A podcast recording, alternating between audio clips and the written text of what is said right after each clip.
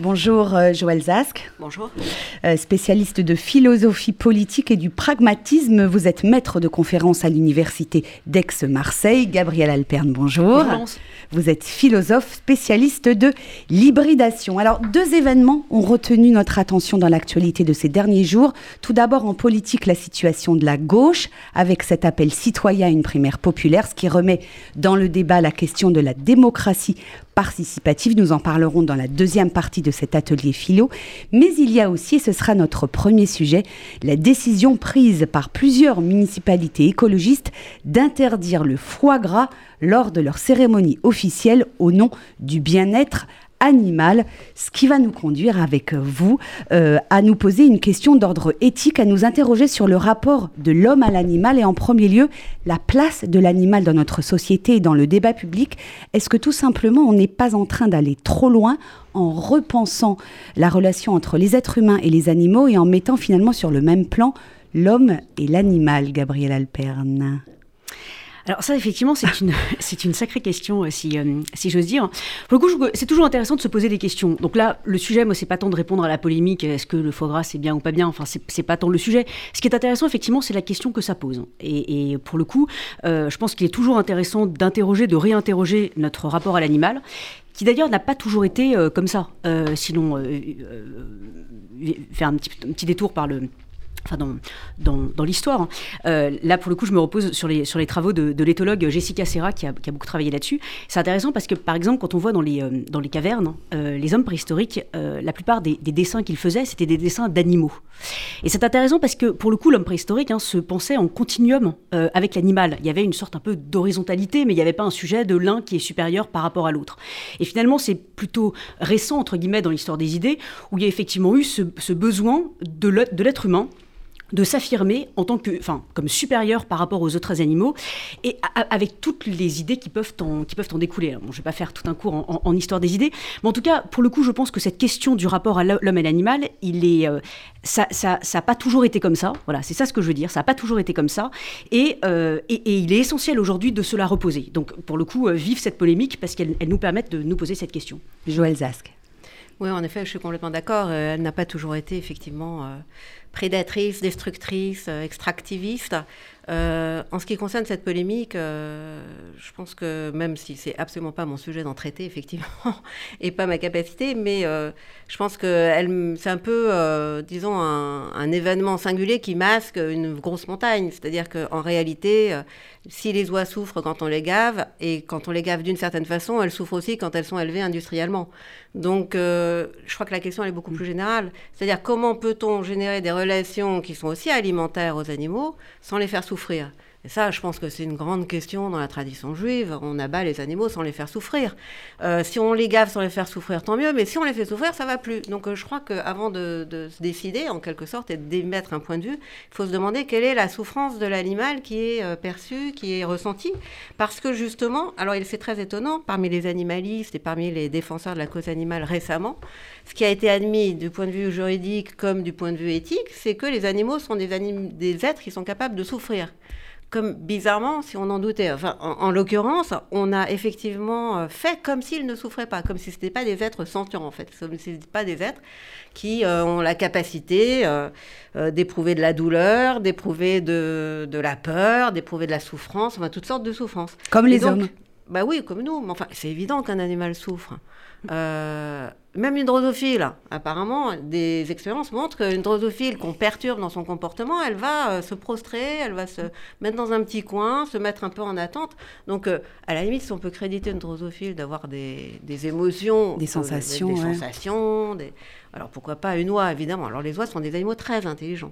Et des animaux, euh, par exemple, qui vivent une trentaine d'années quand même. Donc, euh, aussi, ça dit quelque chose. Les oiseaux, d'une manière générale, on les a un peu sous-estimés euh, parce qu'ils sont très différents de nous, mais en réalité, ils ont une évolution extrêmement longue derrière eux, puisqu'ils viennent des, des, des, reptiles, des, des, dinosaures, etc. Donc ils, ils ont une histoire beaucoup plus longue que les mammifères, par exemple.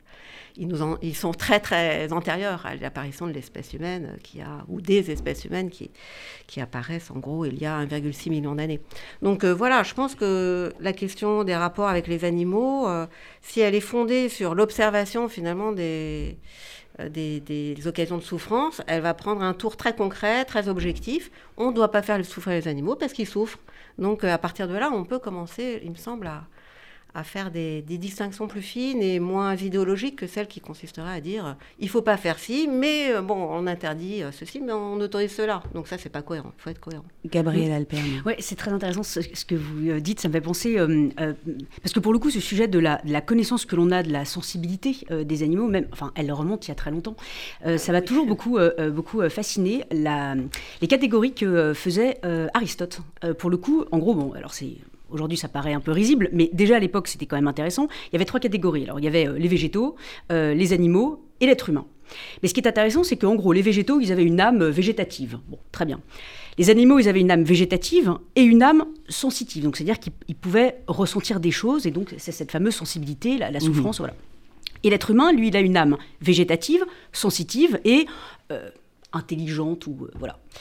Mais du coup, ce qui est intéressant, euh, même si cette dichotomie d'Aristote est fausse, parce qu'on sait aujourd'hui que les animaux sont aussi doués d'intelligence, mais ce qui est intéressant quand même dans, ce que dit Aristote, c'est que le, fait que les, le fait que les animaux soient doués donc, de cette fameuse âme sensitive, mais justement pas de l'intelligence, fait que si on les fait souffrir, justement, eux ne peuvent pas rationaliser leur souffrance. Et c'est-à-dire que nous, l'être humain, effectivement, quand on souffre, on peut toujours se dire dans notre tête, ça ira mieux demain pour le coup, et c'était cette idée d'Aristote, bah, l'animal, il peut pas se dire ça, lui, il est dans la, dans la souffrance, dans la, dans la sensibilité pure, à fleur de mhm. peau.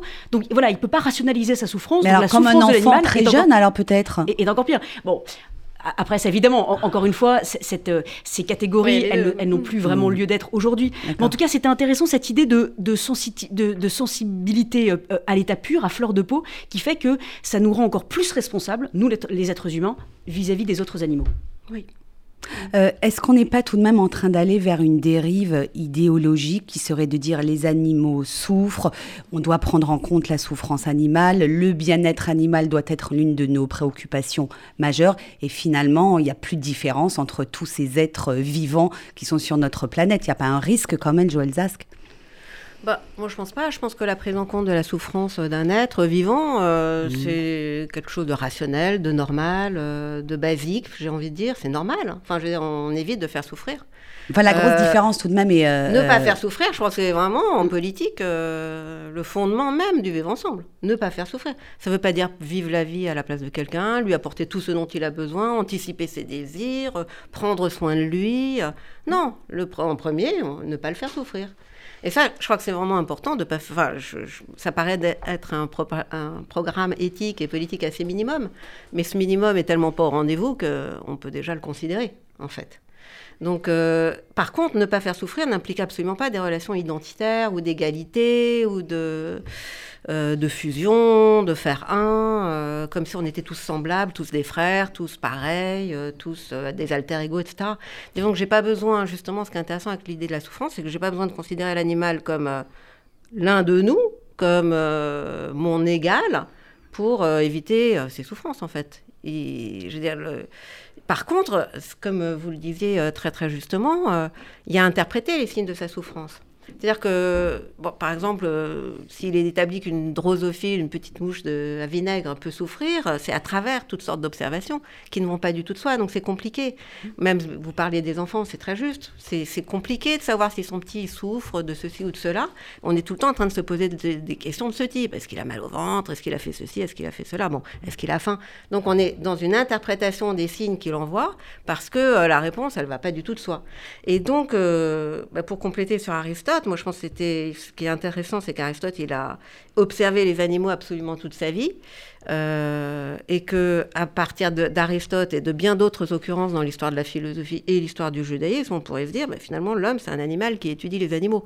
C'est-à-dire que ce qui est spécifique à l'humain, à l'être humain, c'est euh, que justement, euh, bah, disons, il fait sien euh, le problème de l'interprétation, de la lecture du comportement euh, des animaux.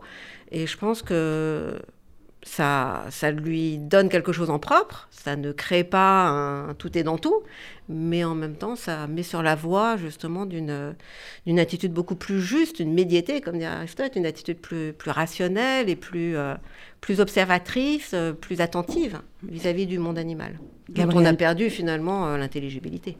Oui. C'est très très intéressant. En fait, ce, ce, sujet, effectivement, c'est pas de mettre l'un au-dessus de l'autre, mais euh, enfin en tout cas de mettre l'animal au-dessus de l'homme et donc enfin effectivement de faire des équivalences qui n'auraient qui n'auraient pas lieu d'être. Mais ce qui est intéressant, euh, c'est que l'on voit, alors effectivement de la même manière par exemple que Rousseau pouvait parler de contrat social, on pourrait voir que petit à petit, donc enfin il y a quand même des, signes faibles positifs. Hein, euh, il y a une recherche d'une forme de, c'est en gestation, hein, mais d'une forme de nouveau contrat naturel, je dirais, entre l'homme l'animal et la nature. Où finalement, bah, de la même manière que le respect de l'animal est important, le respect de l'homme est, important et le respect de la nature est important, le respect de la terre. Et par exemple, si on voit un certain nombre d'agriculteurs, hein, c'est intéressant parce qu'il y a ces réflexions qui sont en cours en se disant, bon, il y a maintenant cette espèce de nouveau contrat, il y, a, trois parties prenantes. Quoi. Et en fait, euh, forcément, il y a des injonctions contradictoires. Mais comment est-ce que l'on peut imaginer des solutions voilà. Euh, donc d'autres manières de, faire de l'élevage, d'autres manières de... Enfin voilà, donc c'est vraiment c'est, de la créativité, hein, c'est de l'innovation. Comment est-ce qu'on peut innover pour pouvoir essayer de dépasser ces ces injonctions contradictoires et, trouver des solutions qui, permettraient, qui permettront d'être dans le respect à la fois des uns et des autres. Par exemple, l'agriculteur qui travaille, euh, euh, enfin qui n'a pas de vacances, qui n'a pas de week-end, bon bah voilà, comment est-ce qu'on fait pour pouvoir euh, mieux le respecter, mieux prendre soin de sa vie privée? Comment est-ce que par rapport à l'animal, enfin on a cette même réflexion? Comment est-ce que la terre aussi, on met un peu plus de, on lui laisse un peu plus de temps? Enfin voilà, c'est toutes ces questions-là qui sont en train d'être d'être réinventées et des solutions sont en train d'être d'être trouvées. Alors avant qu'on passe au deuxième sujet, vous en parliez tout à l'heure, dans la Torah, euh, euh, l'abattage rituel veut éviter absolument et totalement euh, la souffrance animale. Mais est-ce que c'est pas ça finalement l'éthique du judaïsme? C'est la protection à la fois de l'homme, des espèces animales, de la nature, en ne mélangeant pas les espèces. On n'est pas au cœur de la pensée philosophique de la Torah? Ah, alors, euh, en tout cas, ce qui, est intéressant, c'est que quand on, quand on voit. Euh, excusez-moi. Non, non, non, mais après, on, a le temps, Ce, qui, ce, qui, est intéressant, pour le coup, quand on, on voit les, les, les, lois de, de Noé, euh, c'était pour le coup très novateur à l'époque, justement, ce, ce, sujet de la souffrance animale, où ça paraît complètement fou, mais en, en, en gros, enfin, à l'époque, il pouvait être courant, on voyait une vache dans un champ, bon, bah voilà, on découpait, un, on découpait son beefsteak, même si elle était encore vivante, et enfin, bref, on repartait, on, on, repartait comme ça avec son, avec son beefsteak. donc, pour le coup, les lois de Noé, prenant en compte le sujet de la souffrance animale, ont effectivement, euh, euh, comment dire, euh, apporté, enfin voilà, une forme, une forme d'apaisement. Pardon. Allez-y, allez-y. Voilà, ont, pu, ont pu permettre d'apporter une première, enfin en tout cas une première étape dans ce sujet de la prise en compte de la souffrance, souffrance animale. Et loi de Noé, c'est avant même les dix commandements. Mm. Donc ça, c'est intéressant. Joël Zac, je vous laisse un dernier mot avant qu'on passe au deuxième sujet. Oui, mais d'autant que Noé, c'est vraiment le gardien des animaux.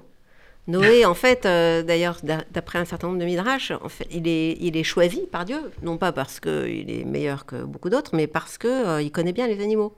Il y a un midrash qui dit que, euh, enfin, c'est son fils, en l'occurrence, qui raconterait, qui aurait raconté que Noé ne savait pas quoi donner à manger au caméléon, et qu'un petit verre est sorti de la pomme qu'il était en train de croquer, et que le caméléon s'est jeté dessus, et du coup qu'il a pendant toute la, période du déluge, donc euh, fabriquer une espèce de pétrin dans lequel euh, il a fait pousser des, des en quelque sorte, pour nourrir le caméléon. Et donc, en fait, c'est vraiment un éthologue avant la lettre, Noé. Il, faut qu'il sache ce dont chaque animal a besoin, ce dont chaque couple d'animal a besoin, en termes de logis, en termes de fourrage, en termes de, euh, de subsistance, etc. Et c'est un, problème. Bon, évidemment, ça paraît énorme, mais en, réalité, je pense que le fait de s'efforcer de connaître les animaux, ça nous ça, fait qu'on les aime peut-être, mais à la limite, surtout, ça nous met dans une position, effectivement, euh, euh, qui me semble être très très juste par rapport à ce que c'est qu'à la fois la réalisation euh, de l'animalité en l'animal et de notre humanité. Très très vite, c'est très intéressant ce sujet de la responsabilité de, l'être humain par rapport à l'animal. Quelque chose qui m'a toujours beaucoup marqué, euh, effectivement, lorsque Adam est placé dans le jardin d'Éden, euh, Dieu lui demande de, de, nommer les animaux, d'être celui qui donne leur nom aux animaux. Je trouve que c'est très intéressant parce que c'est pas le, les espèces de, d'assignation à résidence où en fait l'homme sera un distributeur d'identité par rapport ah aux animaux et qui l'enfermerait du coup. Au contraire, le fait d'être responsable du nom, voilà, exactement, ça veut dire qu'il est aussi responsables de leur bien-être et de tout ce qui peut, de tout ce qui peut s'en suivre. Alors, on va passer sans transition au second sujet de cet atelier philo, hein, puisque le temps file. le sujet que nous avons choisi, c'est celui de la démocratie participative. Vous êtes l'une des premières en France, Joël Zask, à avoir pensé cette démocratie participative. On voit dans l'actualité récente, il y a une demande, il y a une attente très forte en ce sens de la part de citoyens, mais également de certains responsables politiques. On l'a vu avec les Gilets jaunes, on parle beaucoup de consultations citoyennes. Et je le disais en introduction, euh, certains proposent une primaire populaire à gauche euh, pour désigner le candidat, pour désigner, pardon, le candidat à l'élection présidentielle. Quelle lecture faites-vous de ces démarches et de ces attentes? Est-ce que ce sont des demandes de plus de démocratie? Oui, c'est effectivement, on, on, ne sait pas trop quel est le fonctionnement interne des partis politiques, mais on dirait parfois que la démocratie n'est pas rentrée. Euh, dans les partis, n'est pas rentré dans les syndicats, n'est pas rentré dans les comités de direction des entreprises ou des universités. Euh, la démocratie, elle est un peu restée à la porte finalement de notre organisation de la société civile. Et ça, on est quand même obligé d'en prendre acte. On est obligé de prendre acte de ce que euh, notre démocratie, au plan des institutions, elle est quand même un peu en panne. Mais en revanche, il y a toutes sortes de mouvements citoyens, comme on dit, même si l'adjectivation du mot citoyen est un peu bizarre, mais toutes sortes de mouvements qui montrent que cette démocratie en, tant que mode de vie, comme disait John Dewey, ce philosophe, euh, euh, ce philosophe américain dont je suis un peu spécialiste. Donc la démocratie, voilà, il y a énormément de mouvements qui revitalisent cette démocratie comme mode de vie. Et ce qui est intéressant dans cette démocratie comme mode de vie, c'est qu'on peut vraiment en parler en termes d'autogouvernement ou de participation.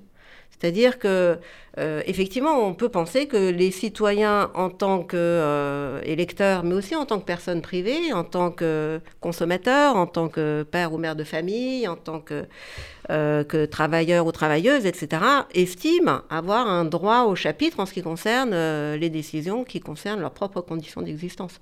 Enfin, c'est ça. Je, crois qu'on a oublié cette dimension de la démocratie qui ne consiste pas à avoir les yeux rivés sur le pouvoir et et à réagir après coup aux décisions politiques en disant ça c'est bien, ça c'est pas bien, ça j'acclame, ça euh, je discrédite, euh, je vote pour, je vote contre. Bon, c'est important, c'est un rôle qui est important dans la citoyenneté. Effectivement, le pouvoir doit rendre des comptes, on doit observer le pouvoir et dire oui ou non, en gros. Mais ça, c'est vraiment un moyen au service d'une fin qui est complètement différente. Et cette fin, c'est vraiment la réalisation de soi à travers la participation à la création de, des moyens de son existence, pour parler un peu comme Marx d'ailleurs, à la participation active à la création des modalités de sa propre vie. Enfin, ça, c'est ça qui a donné euh, historiquement aux démocraties dites libérales, euh, et peut sans doute même aux démocraties antiques, euh, ses lettres de noblesse, son importance, sa vitalité, le fait qu'elle est toujours là finalement, et le fait qu'il n'y a pas vraiment d'alternative. En réalité, euh, je dirais, pour résumer, cette démocratie dite participative, c'est le droit de se gouverner sans un maître. C'est une phrase de Jefferson. Gabriel Alperne. Il y a beaucoup de choses dans ce que vient de dire Joël En fait, pour le coup, pour, rebondir, ça fait penser à, un propos de... Parce que vous, parliez justement de l'essence des, démocraties, donc forcément, je, pensais à Athènes, bon, même si ce n'était pas une, démocratie totalement parfaite, puisqu'il y avait un certain nombre de personnes qui ne pouvaient pas être partie prenante euh, du débat. En tout cas, pour le coup, ce qui est intéressant, c'est qu'effectivement, euh, les citoyens, euh, qui, le pouvaient donc, participaient aux délibérations. Et ce que je trouve très intéressant, c'est que... C'est Jacqueline de Romy qui, qui explique que là où on a perdu justement quelque chose, c'est que avant, pour le coup, la démocratie, c'était, enfin, c'était des délibérations, c'était des, discours, c'était des arguments. Enfin, c'était, pas euh, oui non ou alors euh, je mets un, un, non sur un bulletin de vote. Et elle explique que le fait de ne plus être oui non, non, ce que je veux dire, c'est que le fait qu'aujourd'hui, la, démocratie se matérialise par le fait de soit mettre oui, non, soit un non sur un bulletin de vote, voilà, et eh bien, en fait, qu'on on a perdu en nuance. Parce que les gens n'ont pas envie de mettre juste un non, euh, ou alors dire oui ou non. Ils ont envie de dire oui, mais euh, cette personne, mais attention, il y a ci, et puis il y a ça, mm. voilà. Et le fait que tout ce oui, mais, toutes ces nuances-là, le fait qu'elles ne puissent plus s'exprimer dans le cadre de la démocratie, bon bah du coup ça se déverse sur les réseaux sociaux, ça se déverse dans la rue. Voilà, voilà. Mais en tout cas, il n'y a plus cette euh, cette expression de toutes ces nuances là, de toutes ces réserves, de toutes ces demandes, de toutes ces requêtes.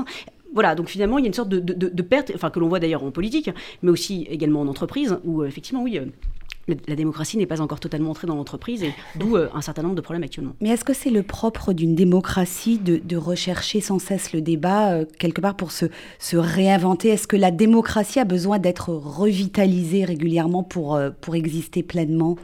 Bah, D'une part, euh, comme le disait John Dewey, euh, derrière lequel je m'abrite à nouveau, euh, la démocratie, c'est une tâche à accomplir. Et donc, ça sera toujours une tâche à accomplir. Hein, elle n'est jamais terminée.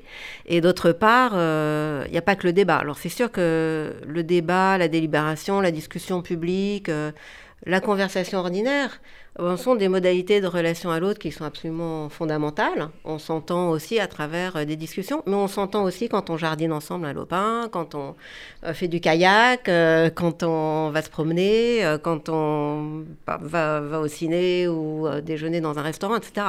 Donc en, en réalité, ce qui est intéressant avec la démocratie dite participative, euh, et l'autogouvernement, c'est qu'elle n'a pas qu'à faire à des relations, je dirais, un peu dialogiques ou rhétoriques. Elle a affaire aussi à des relations dans le concret. C'est-à-dire, euh, c'est ce dont on parlait tout à l'heure, on a des animaux, on fait quoi? Je veux dire, on a les yeux, on regarde l'oie qui est en train d'être gavée. On y va, on va dans un élevage, on regarde ce qui se passe.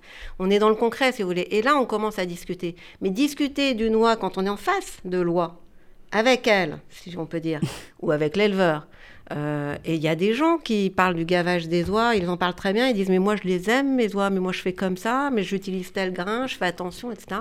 Et, euh, et l'oie elle aime bien que je fasse ça. Bon, moi j'écoute ce genre de choses, si vous voulez, j'ai pas d'a priori, je suis pas dogmatique.